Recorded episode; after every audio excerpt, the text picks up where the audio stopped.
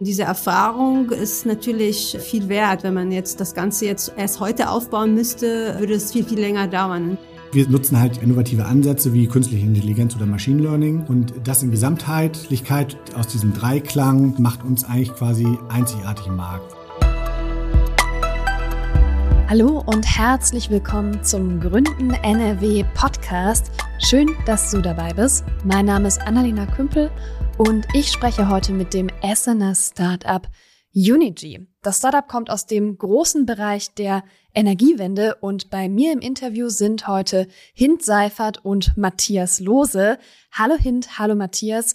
Bitte stellt euch doch ganz kurz einmal vor. Ja, hallo, mein Name ist Hind Seifert. Ich bin Mitgründerin der Unity GmbH. Ich bin im Hause aus Diplomkauffrau, habe Marketing, Energiewirtschaft und Finanzwirtschaft studiert und arbeite schon seit 20 Jahren in der Energiewirtschaft. Ja, mein Name ist Matthias Lose. Ich bin äh, ebenfalls einer der vier Mitbegründer der Firma Unity GmbH. Ich habe Wirtschaftsingenieurwesen studiert und war seit Berufstätigkeitsbeginn, sage ich mal, immer in der Energiewirtschaft tätig und bin jetzt quasi mit den Kollegen an der Unity beteiligt. Energie, habt ihr gerade beide gesagt, das ist unser großes Stichwort heute. Erklärt doch mal ganz kurz, was macht Unity, so dass Menschen, die nicht aus der Branche kommen, wie ich zum Beispiel, das auch verstehen. Ja, die Unity bietet Handels- und Optimierungsdienstleistungen für Stadtwerke und Regionalversorger. Wir unterstützen unsere Kunden dabei, erneuerbare Energien in ihr Portfolio zu integrieren und diese auch zu vermarkten. Und wer genau sind eure Kunden? Unsere Kunden sind hauptsächlich äh, Stadtwerke und Regionalversorger, größere Regionalversorger, mittelgroße Regionalversorger. Was bietet ihr diesen Kunden genau an? Also was genau ist euer Produkt? Wir sind sozusagen eine ausgelagerte Abteilung für ein Stadtwerk. Das heißt, unser Kunde übergibt uns halt das, was er an Erzeugung hat oder auch was er an zusätzliche Menge zum Beispiel braucht im Strombereich. Wir gehen an die Börse und vermarkten die halt äh, intelligent. Das heißt, wir haben auch dazwischen eine KI, die dann entsprechend den Vorgaben des Kunden auch dann diese Position handelt. Wenn ich das jetzt in meinen Worten zusammenfasse als ihr kauft für die Stadtwerke Energie ein. Ist das richtig? Ganz früher war es ja so, dass es halt einen Stromversorger für den Endkunden gab und äh, keiner hat selber Solarenergie eingespeist oder PV auf seinem Dach erzeugt. Und in der heutigen Zeit ist es halt wirklich so, dass dieses Angebot-Nachfrage-Verhalten der Marktteilnehmer sehr fluktuierend geworden ist, sage ich mal, sehr schwankend. Es ist sehr schwer abzuschätzen. Und mit unserer Marktdatenplattform ermöglichen wir quasi unseren Kunden ein schnelles Reagieren auf diese Schwankungen. Wie haben die Stadtwerke das denn bisher ohne euch gemacht? Im Grunde genommen ist es so, dass viele Stadtwerke quasi noch gar nicht auf diesem Markt aktiv sind, wo wir jetzt im Moment aktiv sind. Das ist ein sehr kurzfristiger Bereich. In der Vergangenheit, teilweise ist es auch heute noch so, ist es so, dass sie quasi die Strommenge, die sie brauchen oder zu viel haben, also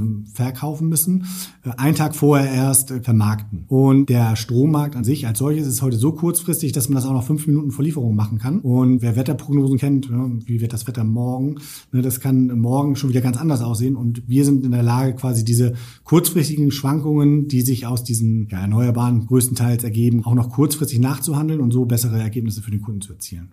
Heißt, ihr dürft Strom für die Stadtwerke an der Börse handeln. Und ich habe vorhin noch was von einer KI gehört. Was macht die und mit welcher Art von Daten füttert ihr die? Also die KI ist ausgestattet mit einer Datenbank dahinter. Das heißt, da sammeln wir sehr, sehr viele Daten, Wetterdaten beispielsweise, Wetterveränderungen. Was kommt an Strom rein nach Deutschland? Was wird exportiert aus Deutschland? Also wir sammeln über 7000 Zeitreihen und diese Zeitreihen werden interpretiert. Das heißt, wenn wir sehen, die Prognosen verändern sich, es gibt weniger Wind, dann kann man ja davon ausgehen, die KI sieht ja auch durch die Auswertung all dieser Daten, dass eben eine Preisveränderung stattfinden wird und den Trend erkennt eine KI und gibt das sozusagen dann an den Algorithmen Trader. Also damit stellen wir dann äh, eben am Markt die Position glatt, entsprechend den Preiserwartungen. Können das noch andere Unternehmen oder seid ihr die einzigen? Es gibt mehrere Marktteilnehmer im Markt, die äh, ähnliche Ansätze fahren wie wir. Was uns natürlich unterscheidet als USB, sage ich jetzt mal, ist erstmal ganz grob gesagt drei Punkte. Wir machen eine gesamtheitliche Betrachtung quasi für den Kunden. Wir gucken von Long-Term bis zu diesen ganz kurzfristigen Lieferzeitpunkten. Dann sind wir halt unabhängig. Wir sind halt jetzt kein großer Wettbewerber, der im Konkurrenz zu den Stadtwerken selber steht. Und wir nutzen halt innovative Ansätze wie künstliche Intelligenz oder Machine Learning. Und das in Gesamtheitlichkeit aus diesem Dreiklang macht uns eigentlich quasi einzigartig im Markt. Warum könnt ihr das überhaupt? Also Mir würde das jetzt nicht einfach so einfallen. Also wie seid ihr auf diese Idee gekommen? Die Kollegen arbeiten schon seit über zehn Jahren im Stromhandel und letztendlich ist es natürlich auf Basis der ganzen Erfahrungen, die man da gesammelt hat. Das heißt, wir wissen, wie wichtig das ist, dass man die Daten sammelt, dass man die Daten interpretiert und dass das Ganze auch automatisiert stattfinden muss, der ganze Handel. Und diese Erfahrung ist natürlich viel wert. Wenn man jetzt das Ganze jetzt erst heute aufbauen müsste, würde es viel, viel länger dauern. Insofern ist das natürlich auch ein Vorteil gewesen, dass wir halt genau die Schnittstellen, genau die Prozesse aufbauen konnten und sehr schnell auch den Kunden zur Verfügung stellen konnten. Ihr seid ja ein relativ großes Gründungsteam. Ihr seid vier MitgründerInnen. Ihr kanntet euch vorher schon, habt vorher schon zusammengearbeitet und dann gesagt, wir machen da jetzt ein Unternehmen draus aus dieser Idee. Wie war der Weg? Wie war der Anfang? Es hat jetzt ungefähr ein Jahr gedauert, bis wir dann quasi das umsetzen konnten. Ab dem Zeitpunkt, wo wir gesagt haben, wir machen uns doch selbstständig. Es ist natürlich ein relativ schwieriger Markt reinzukommen. Also man muss natürlich die Zulassung an der Börse beantragen, muss auch viele, viele Prozesse, regulatorische Prozesse durchlaufen. All das umzusetzen hat schon seine Zeit gebraucht und wir haben es jetzt geschafft. Wir mussten natürlich auch gucken, dass wir die Finanzierung hinbekommen. Das war auch gar nicht so einfach, aber wir haben das jetzt erstmal alles sozusagen hinbekommen. Wie habt ihr denn die Finanzierung geregelt? Also ich glaube, angefangen habt ihr mit dem Gründerstipendium NRW, oder? Richtig, wir haben ein Gründerstipendium bekommen und parallel dazu haben wir natürlich nach Investoren gesucht. Das war gar nicht so einfach, weil wir natürlich einen sehr speziellen Markt bedienen, eben die Stadtwerke und nicht irgendwie, wir haben keine App, die fancy aussieht und äh, Endkunden irgendwie anspricht. Und deswegen sind wir auch fündig geworden beim Thema Investoren bei einem Stadtwerk, also Regionalversorger, das ist die Rhön Energie Fulda. Die hat uns dann das nötige Kapital gegeben, hat uns auch das Vertrauen geschenkt und wir sind dann eben mit diesem Kapital gestartet gestartet Mitte 2020. Wie kommt ihr denn konkret zu euren Kunden? Macht ihr große Cold Call Runden oder googeln die Chefs aller deutschen äh, Stadtwerke nach Unity? Unsere Kunden haben wir vor allem durch das Netzwerk, was wir so haben, beziehungsweise auch durch Weiterempfehlungen. Aber natürlich ist das ein B2B-Geschäft. Das heißt, äh, wir müssen natürlich jetzt auch mehr tun im Bereich Marketing und Vertrieb. Wir planen einiges an Maßnahmen wie Kundenveranstaltungen, aber auch äh, Webinare und solche Dinge. Also das ist alles in der Pipeline. Wird auch jetzt mehr kommen, aber bisher war das aus dem Netzwerk. Wie groß ist denn der Markt in Deutschland und vielleicht auch in Europa und international? Also wollt ihr irgendwann vielleicht auch über Deutschland raus? Also im Moment äh, konzentrieren wir uns auf den deutschen Energiemarkt und im Speziellen halt auf den Stadtwerkemarkt, weil Stadtwerke erstmal als solche, als Regionalversorger bieten halt den großen Vorteil, dass sie alle notwendigen Grundvoraussetzungen haben, die man benötigt, damit man unsere Produkte nutzen kann. Die haben Zugang zum Absatz, also zum Verbrauch, die haben Zugang zu den Flexibilitäten, weil die die meisten Anlagen eh haben und die haben halt natürlich Zugang zu der Infrastruktur.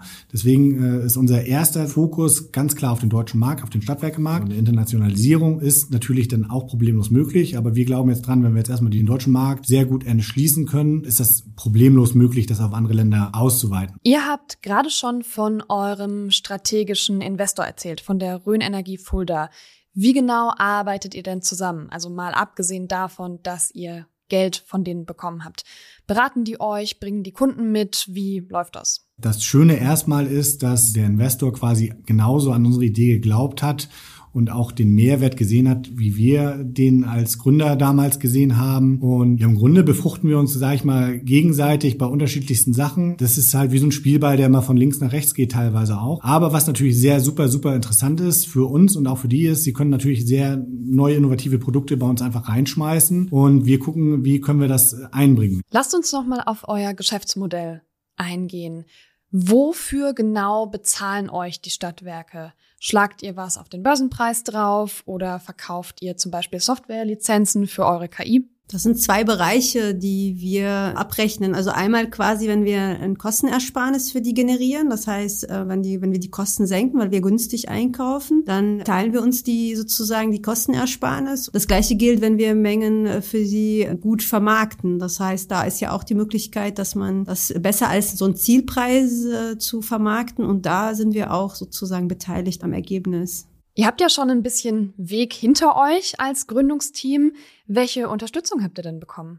Wir haben natürlich sehr viele Angebote genutzt, auch viele Veranstaltungen besucht, viele Beratungsgespräche geführt. Wir waren auch im Starter Center von der EHK beispielsweise und äh, haben auch viele Gespräche geführt. Wir haben auch bei der NRW Bank gute Beratungsgespräche bekommen für die Finanzierung. Insofern, wir haben sehr, sehr viele Sachen genutzt und aus dem äh, gingen auch sehr viele weitere Netzwerkpunkte. Also wir haben auch sehr viel Unterstützung aus diesen Beratungsgesprächen bekommen dann und auch aus dem Gründerstipendium hatten wir einen Coach, mit dem sind wir ja immer noch jetzt noch in Kontakt und er vermittelt uns immer noch weiter so wichtige Dienstleister oder Partner, die wir brauchen für unser Geschäft. Ihr habt auch den Gründerpreis NRW 2022 gewonnen. Glückwunsch nochmal. Wie hat euch das denn geholfen? Der Gründerpreis war für uns sehr, sehr wichtig. Also vor allem, weil wir natürlich so unsere Vision, unsere Idee weiter transportieren konnten und wir haben auch natürlich sehr viel Aufmerksamkeit bekommen. Wir haben auch sehr viel Kontakte bekommen. Das heißt, wir haben auch zum Beispiel über die Städte oder irgendwelche Referenten von Städten haben uns darauf angesprochen, haben gesagt, war, wollt ihr mit unserem Stadtwerk sprechen? Also das hat uns sehr, sehr viel gebracht. Wie sieht euer Team mittlerweile aus? Und wie soll sich das Team in der Zukunft entwickeln? Im Grunde bestehen wir aus den vier Gründern, die sind immer noch alle dabei. Des Weiteren haben wir zwei Angestellte und im Januar wird das Team noch erweitert. Grundsätzlich, ganz grob gesagt, sind die nächsten Schritte sehr IT-lastig. Da sehen wir noch Potenzial, da müssen wir noch ausbauen, um die Plattform noch schöner, noch besser, noch effektiver zu machen. Dafür braucht man sehr viel Kapazität, aber auch in den Standardbereichen werden wir wachsen. Wir brauchen halt auch Unterstützung bei anderen Tätigkeiten. Ihr seid ja gerade in ein neues Büro in Essen gezogen. Warum habt ihr euch für Essen entschieden? Und überhaupt, ähm, ihr seid ja in NRW gegründet. Warum habt ihr euch bewusst für NRW entschieden? Der einfachste Punkt erstmal ist natürlich, wir vier Gründer wohnen natürlich nicht alle in Essen, sondern sind so ein bisschen verstreut in NRW. Und Essen ist tatsächlich für alle gut erreichbar. Ist jetzt keiner dabei, der jetzt irgendwie drei Stunden fahren muss. Was uns natürlich auch wichtig war, ist, Essen ist halt die Energiehauptstadt Europas, wie man so schön sagt. Und das war natürlich auch ein sehr, sehr wichtiger Punkt, zu sagen, wir gehen auch nach Essen. Jetzt mit dem neuen Gebäude sind wir sehr dicht auch an der Uni. Das ist auch noch ein wichtiger Punkt, weil wir da auch im Austausch sind mit Professoren für Werkstudententätigkeiten und so weiter. Also NRW stand jetzt für uns außer Frage. Es kam jetzt nicht in Frage zu sagen, wir wollen irgendwo anders hin, sondern das ist schon ein zentraler Punkt. Wir haben viele HörerInnen, die selber Ideen haben und die die gerne umsetzen möchten.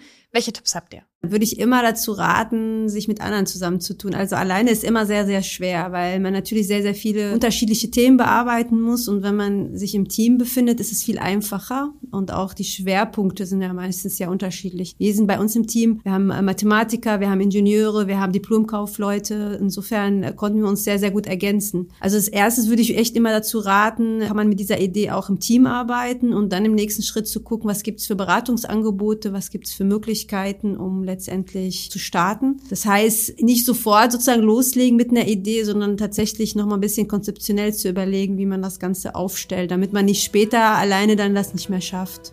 Vielen Dank, Kind.